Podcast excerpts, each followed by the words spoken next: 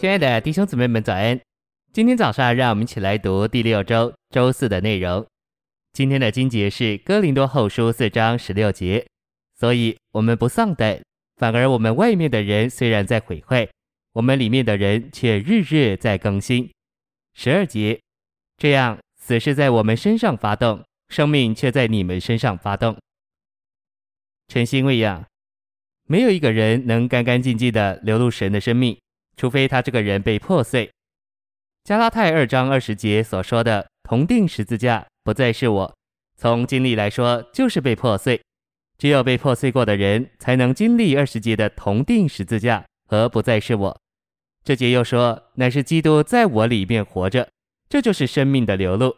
基督从我身上出去，就是生命从我身上流露出去。信息选读，同时保罗说得很清楚，死是在我们身上发动，生命却在你们身上发动。那个死就是杀死。就是我们的被破碎，我们这个人被破碎越多，神的生命从我们身上出去的就越多。人破碎了，人才能供应生命。相信这种道理大家都很明白。但现在需要众人摆在实心里，生命是在圣灵中住在我们的灵里，但人在灵之外还有魂，还有身体，魂和身体都是灵的遮蔽，所以生命要从灵里出来，人的魂和身体都得受对付，被破碎。然而，在我们这些人身上，身体的难处不是太大，最大的还是魂里的难处。魂里的东西就是人的思想、人的情感、人的意志，这三者都是非常难破碎、难对付的。魂总归是包围着灵、遮蔽着灵，灵要从人里面出来，人的魂总得破碎，总得被对付。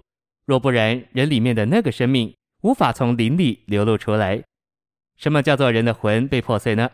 破碎不是说你没有思想了，没有意志了，没有情感了，你的思想、意志、情感还是有的，只不过都被折服、屈服下来，都受了对付。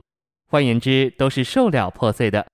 一个让灵出来的人，乃是把他的思想、意志、情感屈服下来，摆在灵的管制之下，让灵做主的人。你每一次碰到事情的时候，是思想先来呢，还是灵先来？是情感先来呢，还是灵先来？是意志先来呢，还是灵先来？请记得，你让谁先来，就是让谁做主。如果你让灵先来，灵就做主，思想就被折服了；如果你让思想先来，你就是把灵扣在一边。灵先出来，就叫你的思想被破碎、被扣下、被拒绝，让灵掌权，这个灵里的生命就出去了。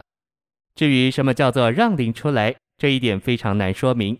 比方你碰到一件事，光是用心思想它，那一个是思想；或者你听到一件伤心的事，你的情感就像无稽之马出来乱跑。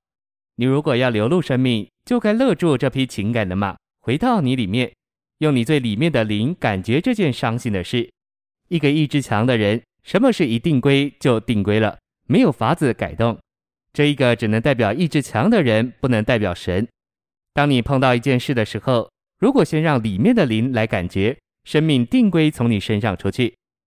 我们要让主的生命从我们身上出去，就得学习与主有交通，学习魂被折服，学习在每一件事上让灵做主，让灵掌权。